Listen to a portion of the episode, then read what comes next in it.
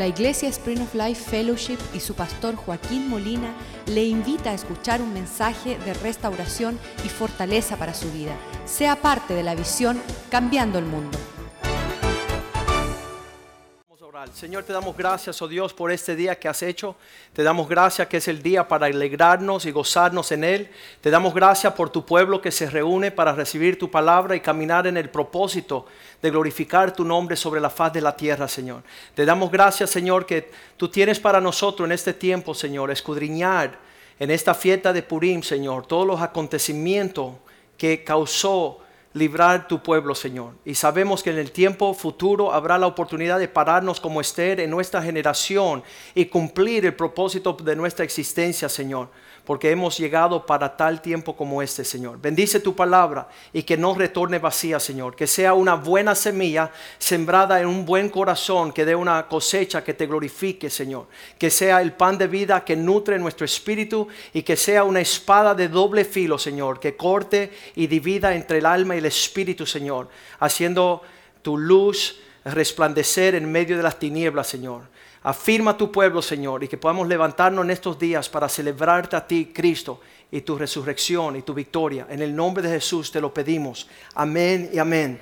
Durante marzo 4 y 5, 24 horas se celebró esta fiesta de Purim, esta semana que acaba de cerrar.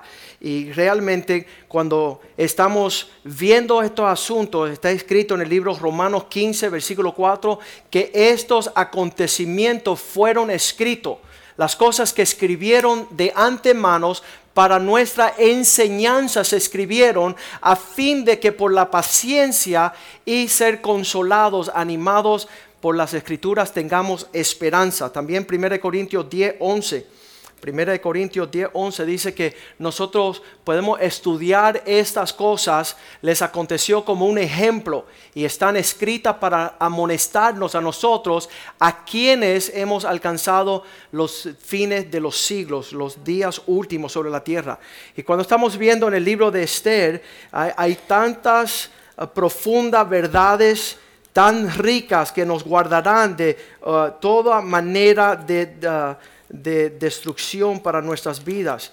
Eh, empezamos con este rey que en el primer capítulo está estableciendo una fiesta que dura 180 días. ¿Cuándo fue la última vez que usted celebró 186 meses de, ah, de celebración? Y, sabes que no es común para nosotros estar de fiesta tanto tiempo, pero ah, yo le estaba compartiendo ayer al pastor José Mediero que, no estar en fiesta es estar errando. Dios dice en Proverbios 15:15 15, que ah, para el impío todos los días son de aflicción, mas el de alegre corazón tiene un banquete continuo. Que significa que la fiesta no se para. Cada vez que usted va a andar conmigo va a haber alegría y gozo. ¿Por qué? Porque estoy de fiestas con Jesús estoy alegre, estoy de continua fiesta. Ah, no es que no hay épocas de dificultad, pero dice cuando entréis en diversas pruebas, que lo tenga por sumo gozo. Es decir, que aún en las pruebas Dios quiere que tu gozo sea supremo. Y solamente una persona que tenga un, un entendimiento de la perspectiva de Dios puede alegrarse. La persona que está mirando fuera de los lentes del Señor, Ah, pueden estar cortándose las venas y súper deprimidos, ansiosos. Pero las personas que están viendo la mano del Señor sobre nuestras vidas se alegran en todas las situaciones. Ahí vemos en el primer capítulo una tragedia. Yo considero esto la tragedia de la humanidad. Una, una esposa falta de respeto. Eso es lo más eh, la, fuerza más destructora sobre la faz de la tierra es una mujer que no conoce ah, el corazón de Dios. Ahí todos pueden decir amén o pueden decir ouch, como usted quiera. ¿Sabes por qué? Porque dice que no es bueno que el hombre esté solo. Vamos a traer a una mujer a ayudar a ese hombre. Y cuando la mujer no se dispone, el hombre está derrotado. El hombre no llega al propósito ah, de Dios para su vida si no, ah, si no está alineado con una ayuda idónea. Es bien importante la mujer sabia. Y en ese acontecimiento, la muestra del esplendor y la gloria de este rey era su esposa Vashti. Él en el medio de su fiesta, cuando ya habían terminado los seis meses, se alargó la fiesta siete días más y él mandó a buscar a su esposa, tráigame a la bella, a la bella manifiesta el esplendor de mi gloria. ¿Y sabes lo que ella hizo? No voy a salir. No quiero celebrar lo que estás celebrando, estoy yo en otros asuntos. Y dice la Biblia que ella rehusó salir. Y eso causó una gran conmoción. Um, Dice la palabra de Dios en Proverbios 11:22 que una mujer fuera de orden, una mujer que no conoce su lugar, una mujer que no está ejerciendo lo que Dios quiere que ella ejerce, es como un cerdo que tiene aretes. Y un pastor, estábamos en Chicago y él estaba tratando de hablar esta cuestión. Y él decía que un cochino con pintalabios sigue siendo un cochino. Entonces, no fue llamado la mujer a andar fuera de los propósitos de Dios. La mujer más linda que existe es una mujer que sabe sonreír. Y no hay nada más feo que una mujer que no sonríe. Y todas las mujeres están sonriendo. No hay nada más feo que una mujer fuera de orden. Porque crea una serie de caos a mucho tiempo. Ella destruye su linaje, destruye su descendencia, destruye sus hijos, sus nietos. Una mujer sabia es una bendición al, hogar. Sabes que esto es la iglesia de Jesucristo y cuando estoy predicando esto, todas las mujeres deben decir, amén. Pero es preocupante que no sucede. Significa que todavía la mujer no sabe lo que Dios quiere con ella. No entiende. Entonces una bruja solo da pies a otra brujita, su hija, ¿verdad? Porque la hija va a aprender la manera de conducirse de su mamá. Y si su mamá no se presenta para mostrar la belleza y el, resplendor, el esplendor del reino, como diciendo, mira qué bien mi esposo me cuida. Y no es así, porque muchos esposos no han adornado sus esposas. Muchas mujeres prefieren llegar con un ¿cómo le dicen eso? Un saco de papas por encima de su cabeza, como diciendo que nadie sepa que yo ando con este infeliz, que me ha robado mi honra, mi dignidad y mi, ah, mi belleza. Es la tarea del hombre embellecer a la mujer como Cristo embelleza a su esposa. El hombre que todavía no sabe la talla de los zapatos de su esposa es un malvado. Digo, perdóname, es un impío. El hombre debe adornar a su esposa como Cristo adorna a la suya. El hombre que no conoce que las mujeres aman y tienen fervor con zapatos, las mujeres le encantan los zapatos, ese hombre que no sabe eso es un imbécil, es un tonto. Ese hombre no entiende cómo Dios creó a la mujer. Y yo se lo muestro bíblicamente después. Pero tenemos tiempo apurado. Si me regalan la hora que perdemos, tenemos tiempo. ¿Me regalan una hora? Las mujeres dicen, amén, pastor. Les va a tocar a ustedes, no se apuren.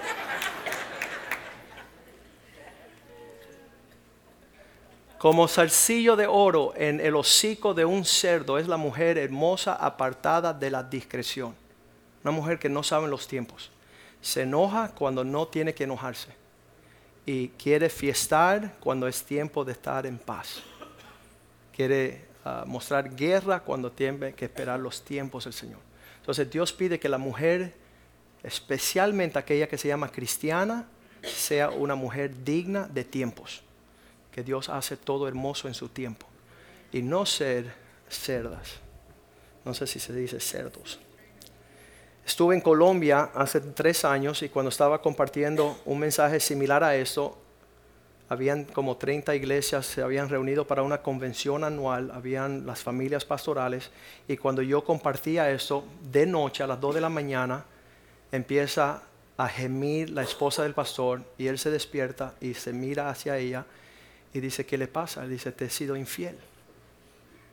Y él está preocupado, ¿con quién? Dice, no es con quién, sino hacia ti. Por 26 años que llevamos casados, yo nunca quise tomar tu apellido me quedé con el apellido de mi padre. Mi papá es un mujeriego, es un borracho, es un hombre impío y yo te he menospreciado a ti por no tomar tu nombre. Después de escuchar la prédica del pastor Joaquín, te pido perdón y desde ahora en adelante quiero que las personas me conocen como Gutiérrez de apellido. Que tu nombre me arrope a mí. Que tu nombre muestre quién tú eres. Cuando la gente conozcan a la doña Gutiérrez, van a saber que su esposo es un hombre de dignidad, de respeto, de provisión, de cuidado. Yo no le pertenezco a cualquiera, y menos a mi papá, ya que yo me casé.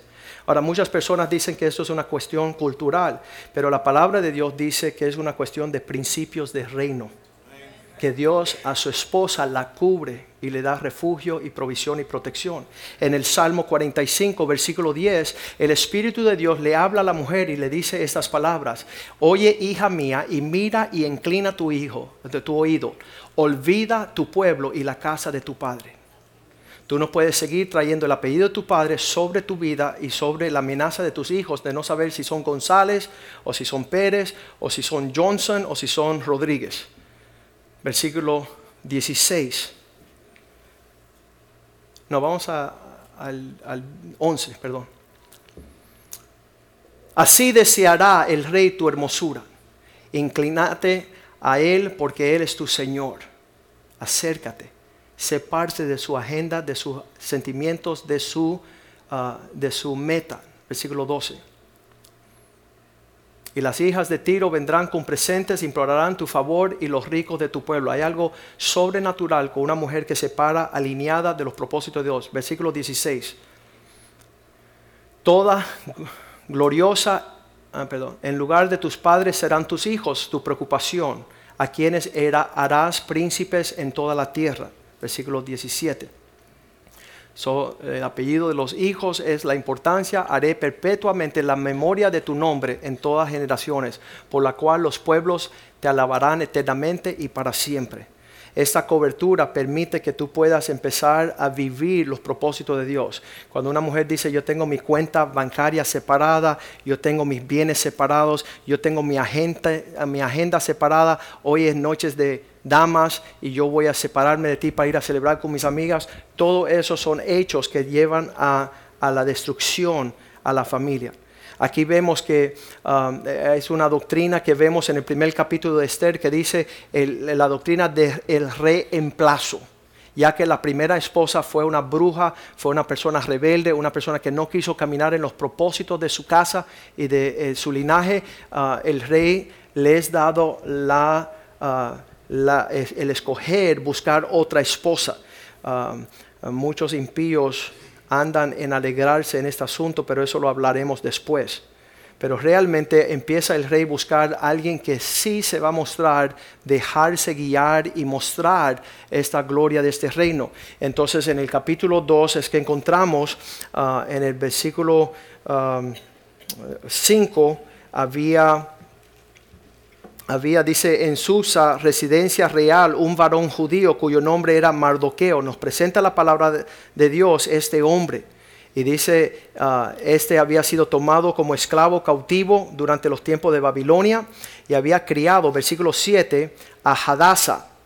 El nombre de Esther, ah, judío, hebreo, es Hadassah y, eso... Ah, es una palabra hermosa en el sentido um, de que representa uh, uh, risa, alegría. Hadassah en el hebreo es alegría. Y no hay nada que hermosea a la esposa como el gozo y la, y la alegría. Eso le da la fuerza a la mujer a poder lograr los desafíos que tiene en su vida. Esta Hadasa, vamos a leerla allí en versículo 7, criado Hadasa, es decir, Esther, la palabra Esther significa estrella, ah, hija de su tío, porque era huérfana. Ahí estamos introducidos a este concepto bíblico de lo que es un huérfano.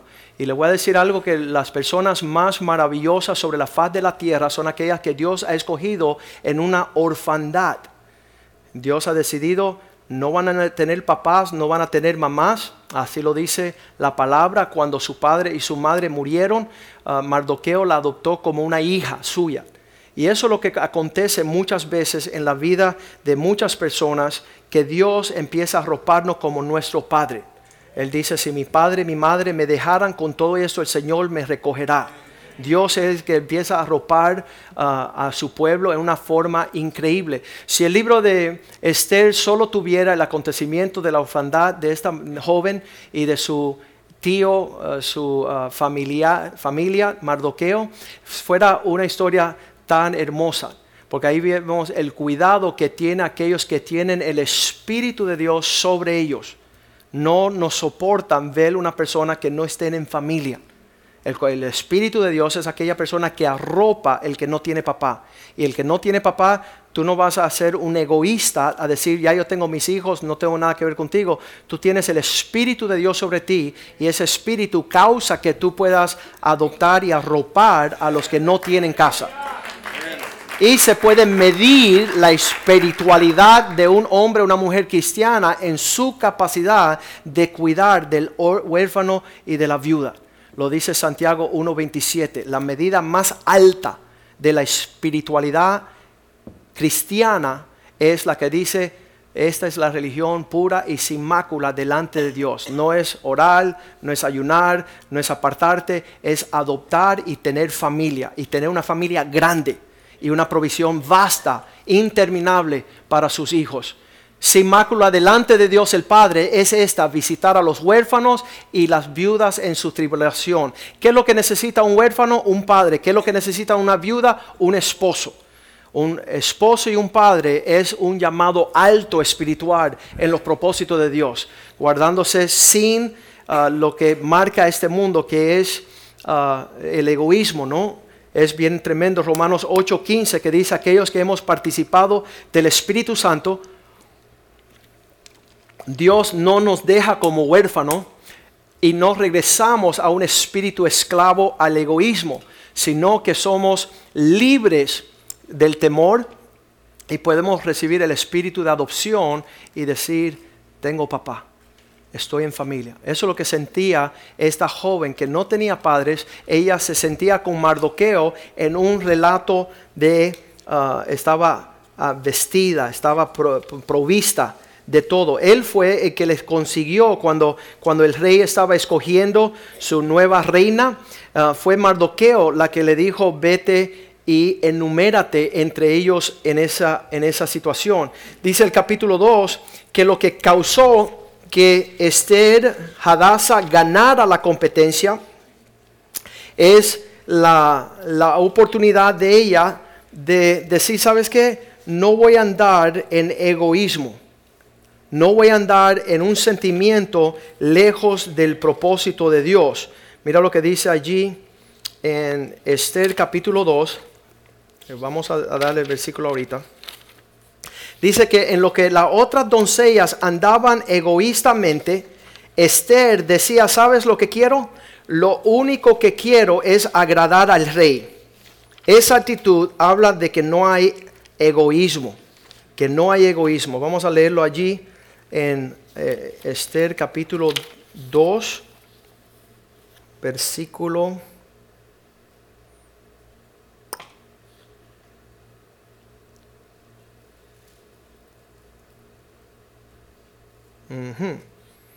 Aquí lo tenemos.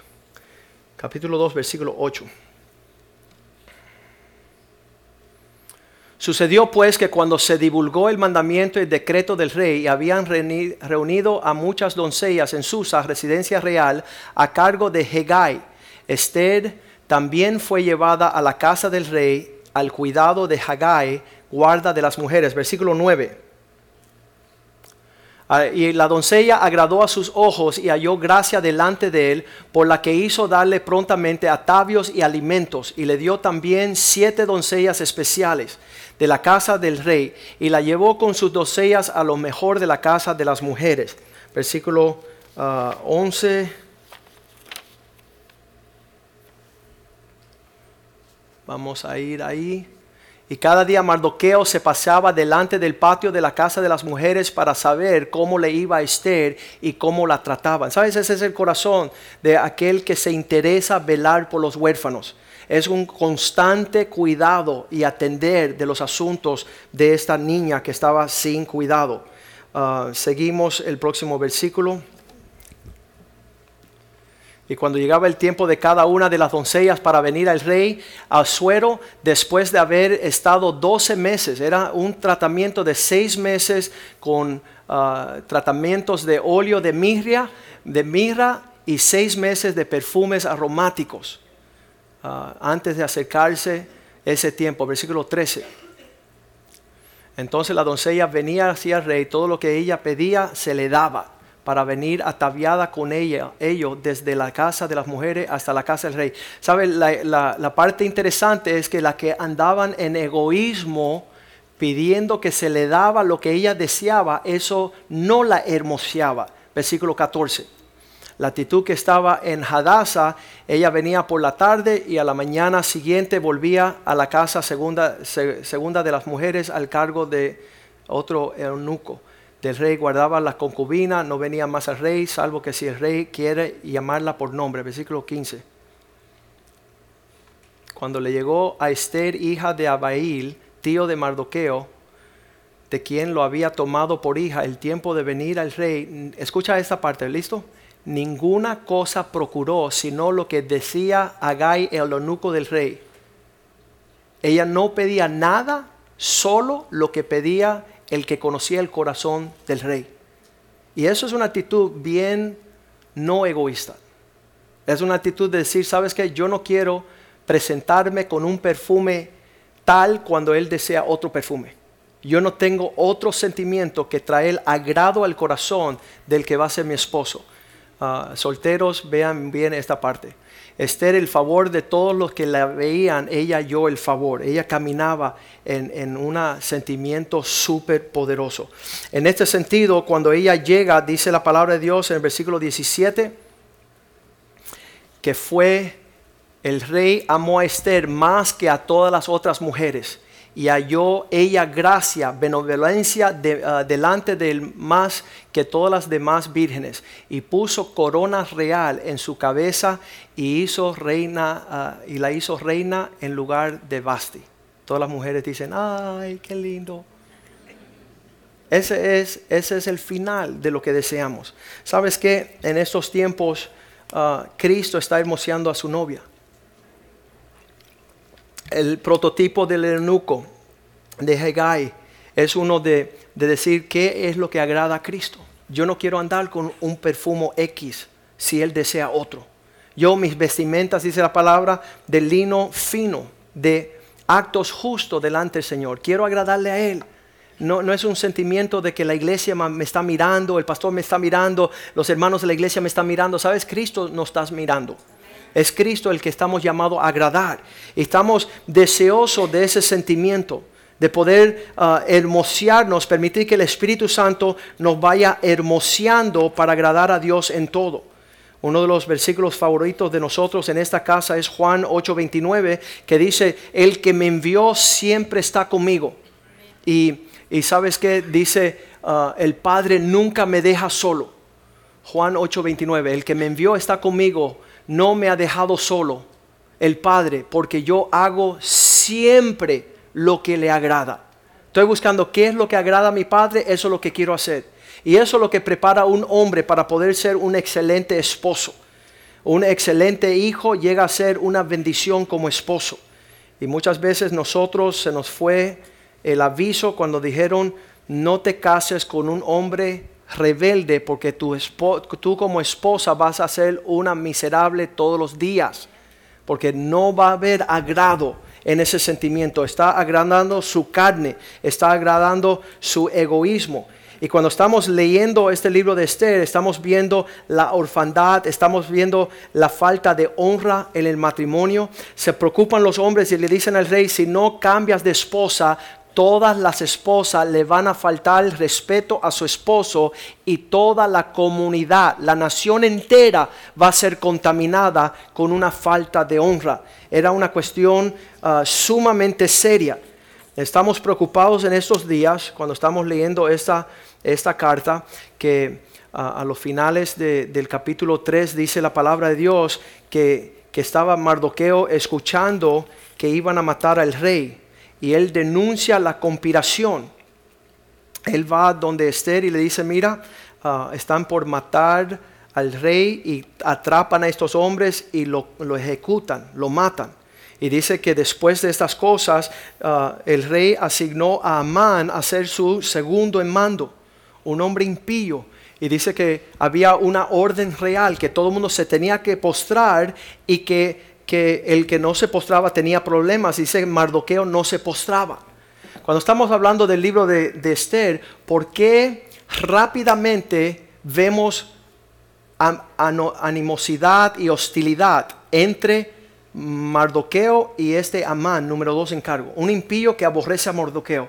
Y le dice el rey, mira, eh, Mardoqueo, él no le dice el nombre, pero él dice, los judíos te van a causar un problema tarde o temprano. Así que firma este decreto que tú vas a matar a todos los judíos. Y el rey le parece bien porque está desafiando su trono y él firma. Aquí al final del año, en el día 13, todos los judíos van a morir, van a ser ejecutados. Y eso es semejante que nos dijeran hoy día en el Miami Herald, para diciembre de 2015 todos los cristianos van a morir, una persecución grande. Y se abrumó el pueblo.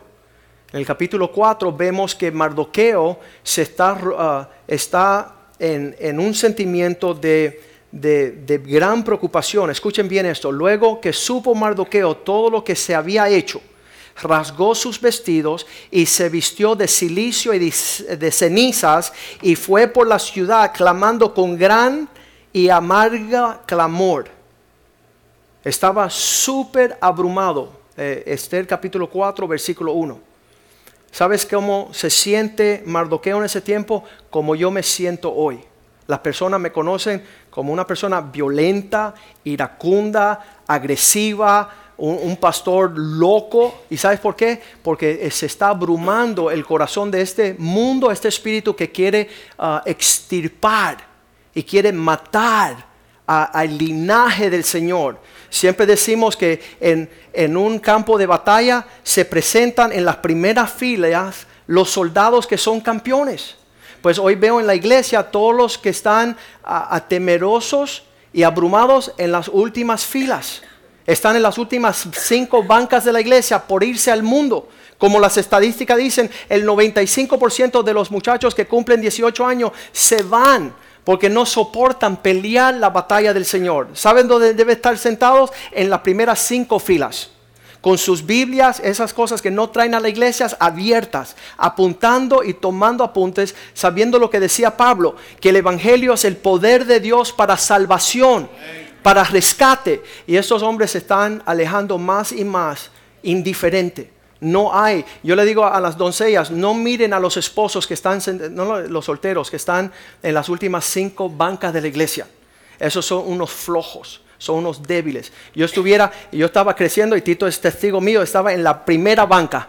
Y si la primera banca estaba usada, yo estaba en la segunda banca pidiendo oportunidad de estar en primera línea para pelear las batallas del Señor. Los, valientes van de frente, no, que, no están a la parte de atrás no están considerados tirar la toalla. Si tú vas a pelear hoy día en esas, en esas, en esas, ¿cómo se llaman? En esas jaulas que tú tienes que tap out.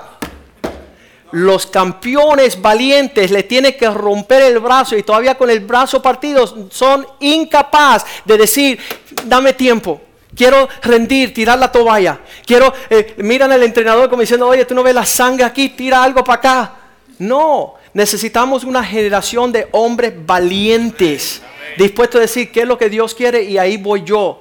Y este tiempo, el primer ministro de ah, Israel estuvo antes del Congreso de los Estados Unidos. Y él dijo estas palabras. En toda la historia del pueblo de Dios siempre necesitamos quien nos defienda. Ahora nos defenderemos nosotros mismos. Y ahora, aunque nadie se pare, nosotros nos pararemos. Ese es el Espíritu de Dios. Ese es el Espíritu de Dios que está dentro de nosotros para poder enfrentar las batallas de lo que Mardoqueo está hablando. Y él estaba rompiendo sus vestimentas. Cuando yo veo que yo en los últimos 10 años he perdido mis sobrinas, he perdido mis sobrinos que se criaron en la casa de Dios y hoy no saben lo que es honra, no saben lo que es honrar a la casa de Dios, no saben lo que es servir a Dios, no saben lo que es tener dignidad. Empiezo a llorar. ¿Por qué? Porque veo que están los hijos suyos. Eso fue la primera camada y ellos están haciendo cosas que no es digno delante del Señor. ¿Y qué va a suceder de vuestros hijos? Entonces lo que yo estoy llorando y preocupado, personas están como Vashti haciendo el saludo del pageant, ¿verdad? De mis universo. Están, yo soy cristiano, todo está bien, pastor, ¿por qué te abrumas? ¿Por qué te pones feo? Mardoqueo estaba saqueado. Cuando yo veo a aquellos llamados ser valientes, que son unos cobardes, empiezo yo a preocuparme también. Digo, Señor, ¿qué será la esperanza del linaje cristiano cuando no hay hombres valientes? Cuando no hay hombres dispuestos de pararse al, frente de la batalla, decir, yo voy a ser conocido como aquel que soy de Dios. Yo soy pueblo de Dios y estoy dispuesto a pagar el precio que sea. Así era Mardoqueo. Aún en el versículo 4, cuando la reina le envía ropa, en Esther 4, 4, cuando ellos escuchaban lo que Mardoqueo estaba haciendo por toda la ciudad, en su afán y su deseo que se levantaran hombres. ¿Sabe lo que, de dónde viene la palabra hombre? De hombro. Aquel dispuesto a tomar un, un peso de responsabilidad. ¿Cómo están los hombres hoy día? Ay, que mi amor, vete a la iglesia a ver lo que dice el pastor. Que me da pena que entre los cristianos no hay hombres. Cuando se hace una invocación de hombres, las mujeres dicen, quiero ir nosotros. Las mujeres, las mujeres quieren ir a la batalla. Y aquí la reina le envía ropas. Dice, vinieron las doncellas de Esther y sus eunucos y lo dijeron. Y se lo dijeron. ¿Cómo andaba Mardoqueo? ¿Cuál es el sentimiento de aquel que está guardando nuestra alma? Le digo a la gente, cuando el pastor dice, ¡ay! Ustedes digan, ¡ay! No sean indiferentes de la preocupación que tiene su pastor. ¿Por qué? En lo que tú dices, no entiendo el pastor, ya se te llevaron la hija. Y ahora tú no entiendes nada, pero no escuchaste al tiempo que tenías que atender. Y tu hijo también no va a ser hombre. No va a ser hombre, porque un hombre no puede seguir las huellas que no existen. En los tiempos de David decían, vamos a hacer un carrito nuevo para traer la presencia de Dios. Y Dios trajo juicio. ¿Sabes por qué? Porque Dios quiere huellas. Dios quiere huellas que puedan seguir, no rueditas de sistemas, de costumbre. Yo mando a mi familia a la iglesia y que ellos se la arreglen. Yo no tengo que ser el, el hombre espiritual, eso no es bíblico. El hombre es sacerdote, el hombre es rey, el hombre es representador de Cristo en su casa. Y cuando no hay espiritualidad, no hay hombría. Punto. No existe. Le mandaron, dice entonces, reina tuvo gran dolor y le envió vestidos para hacerle vestir a Mardoqueo y hacerle quitar el silicio, mas él no lo aceptó. Pastor, tráeme, pastor, por favor, tráeme una prédica linda, te lo pido. Así como alivio en el año, algo que me trae refrigerio. ¿Sabes qué? No puedo. No puedo ponerle ropas de dignidad cuando hay hombres que le faltan vergüenza. Y no en el mundo, porque sabemos que en el mundo no tiene moral. Dentro de la casa de Dios. Están deshonrando la casa que Dios quiere vestir de renombre. Y ella le manda vestimentas, pero él dice, no, yo no, yo no puedo estar en ese sentimiento. Y no lo aceptó. Dice la palabra de Dios que cuando ella entendió ya que ella fue llamada a intervenir, cuando finalmente ella vio el decreto de que querían extirpar y matar al pueblo de Dios, ella dice, sabes, esto me puede costar la vida.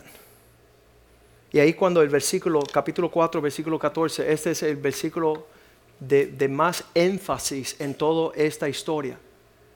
Si tú callas absolutamente en este tiempo, si tú no levantas voz, si nadie escucha esta realidad,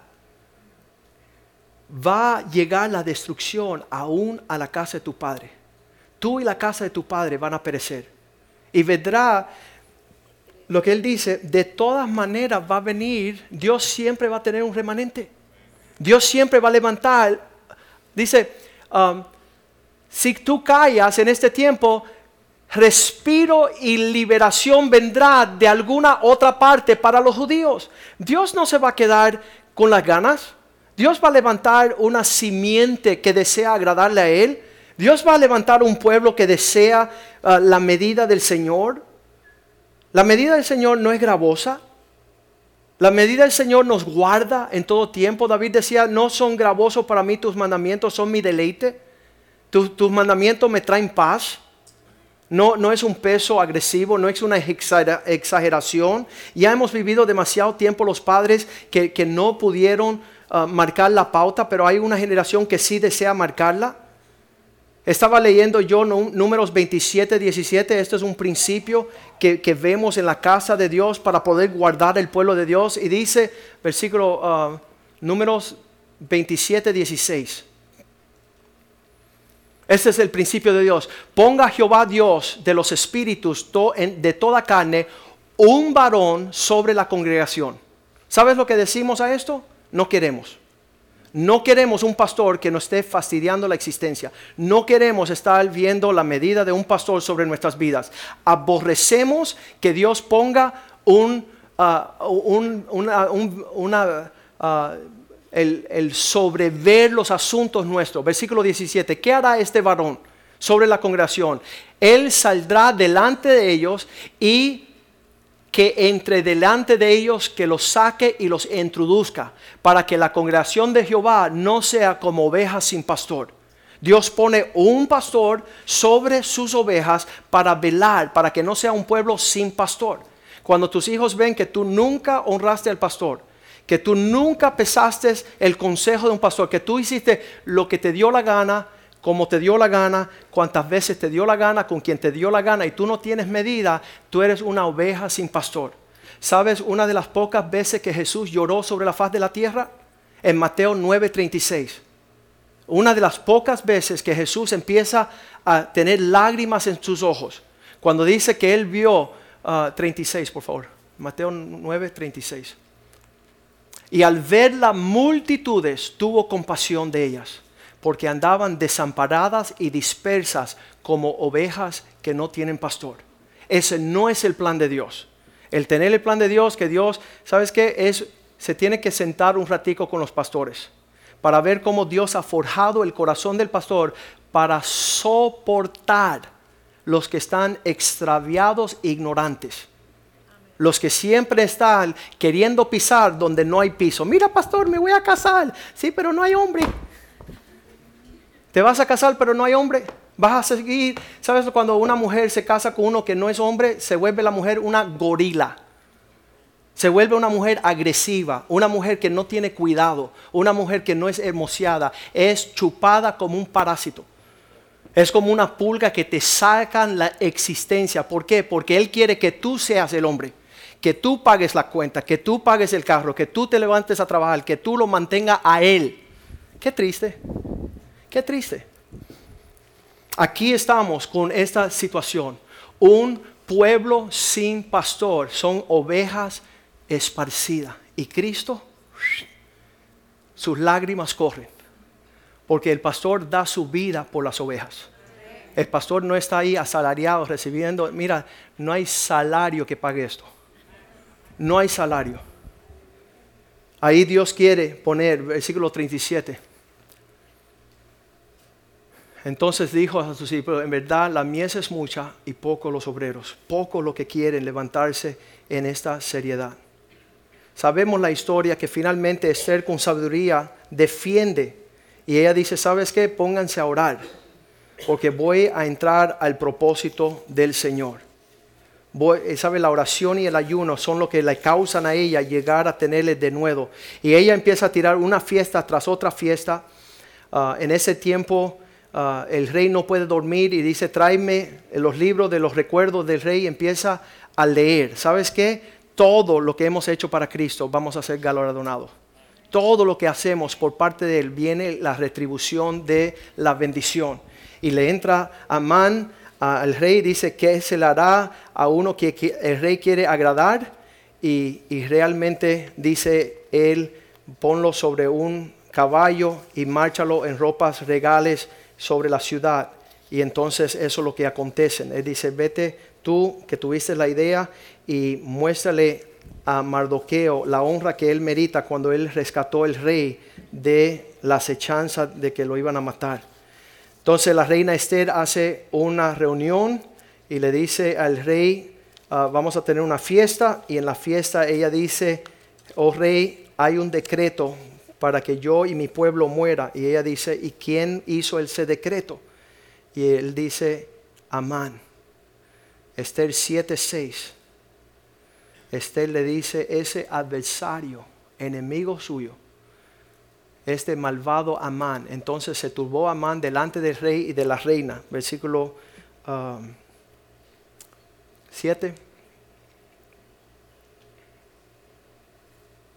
Luego el rey se levantó del banquete encendido en ira y se fue al huerto del palacio y se quedó Amán por súplica a la reina Esther por su vida, porque vio que esté resuelto para él el mal de parte del rey. Versículo 9. Y dijo Arbona, uno de los eunucos que servían al rey, he aquí en casa de Amán la horca de 50 codos de altura que hizo Amán para Mardoqueo los deseos, las armas forjadas contra el pueblo de Dios siempre caen en contra de ellos. Ellos no logran su, salida. El cual había hablado bien por el rey. Entonces el rey dijo, colgado en ella. Vayan a poner ese hombre sobre eso. ¿Qué significa? Siempre me recuerda Gálatas 6.9. ¿Qué dice Gálatas 6.9? Que no te canses en hacer el bien. No te preocupes por lo que la gente está haciendo en su contra Dice, no nos cansemos pues de hacer el bien, porque a su tiempo cegaremos si no desmayamos. Dios no va a recompensar todo el sufrimiento, todo lo que hicieron para hostigarnos, vamos a nosotros a vivir en esa forma de, del agrado del Señor. Queremos durante este tiempo que usted sepa que Satanás está listo. Lucas 22, 31.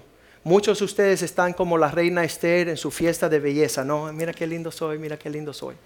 Y no saben que Satanás ha pedido, le dijo a Pedro, dijo también el Señor a Pedro, he aquí Satanás me ha pedido para zarandarlos como a trigo. Satanás está detrás de nosotros, está sabes, muchas veces personas dicen Joaquín es demasiado exagerado. ¿Sabes lo que yo he visto? Yo he visto que el año pasado mi mejor amigo, su hijo de 15 años, tomó su revólver y se estalló los cerebros delante de sus tres hermanitos. Es mi mejor amigo de 30 años que se burlaba del Señor, que se reía. Ay, Joaquín, tú eres un exagerado, mira qué bien estoy. Vio una película de terror en la vida de su hijo cuando el hijo tomó una pistola de 15 años y delante de su hermanito de 14, 12 y 8 se tomó la vida dentro de un carro. Que significa que, que salpicó por todos lados sucesos. Eso es lo que estoy viendo. No es tiempo de juego, no es tiempo de, de alegría es tiempo de, saber que Satanás está pidiendo para zarandearnos como a trigos. Y muchas personas dicen, sí, pero somos, uh, somos pueblo del Señor. Romanos 11, 19. Si en las ramas naturales fuimos ingestados. Esto es Nuevo Testamento, muchas personas no quieren leer esto en el Nuevo Testamento. Las ramas dirá, fueron, uh, pues las ramas dirás, fueron desgajadas para que yo fuese injertado. Dios quitó el pueblo judío para que yo fuera el pueblo escogido. Versículo 20. Bien has dicho, bien, lo has dicho bien. Por su incredulidad fueron desgajadas. Pero tú por la fe estás en pies. Tú por agradar a Dios. El que busca a Dios anda de ver cómo agradarle.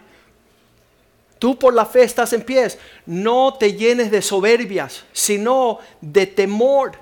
Empieza a preocuparte que tú no eres la belleza de Esther, sino una que está buscando cumplir el propósito de Dios en tu generación. No te pierdas en el sentido que Satanás lo que quiere es devorar, arrancarte el percueso.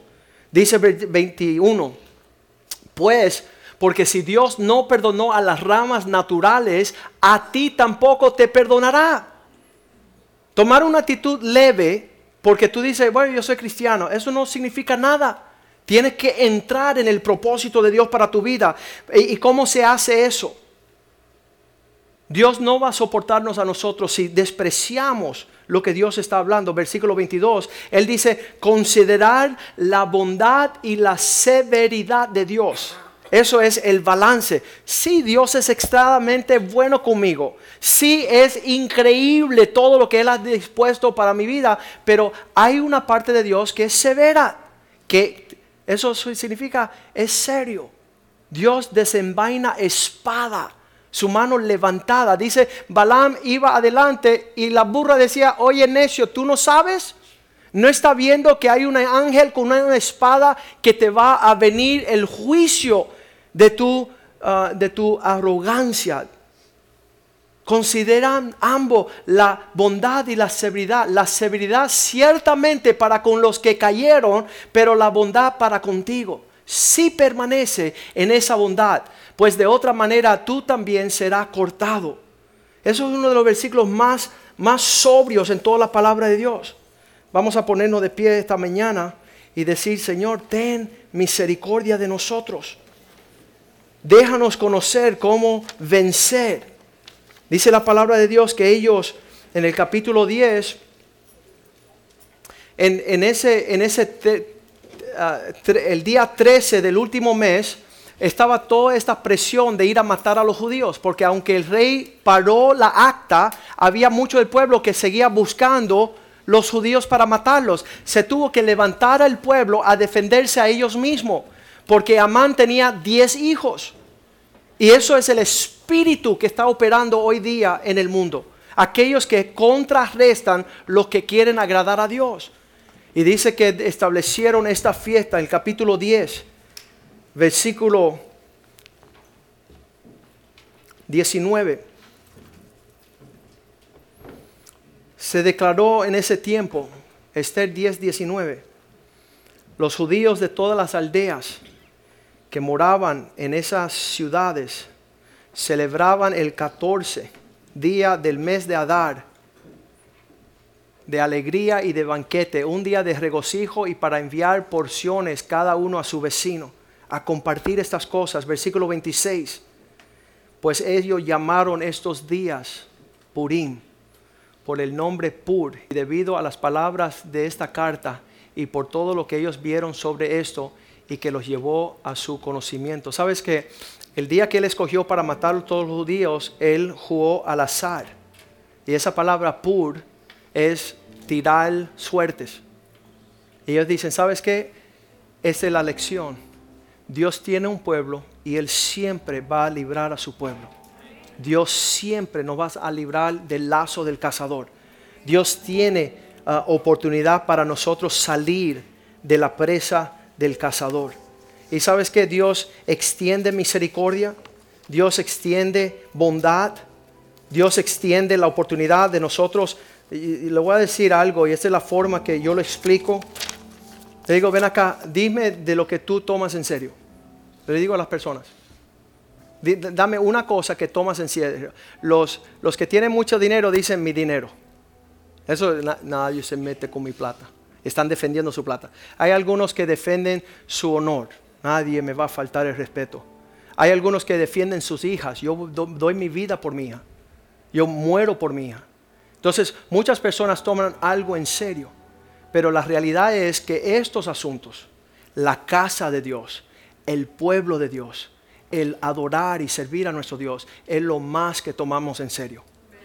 De chiquito mis hijos solían burlarse de una cosa que acontecía en la iglesia o reírse de un pastor y le dije, mira, con Dios no se juega.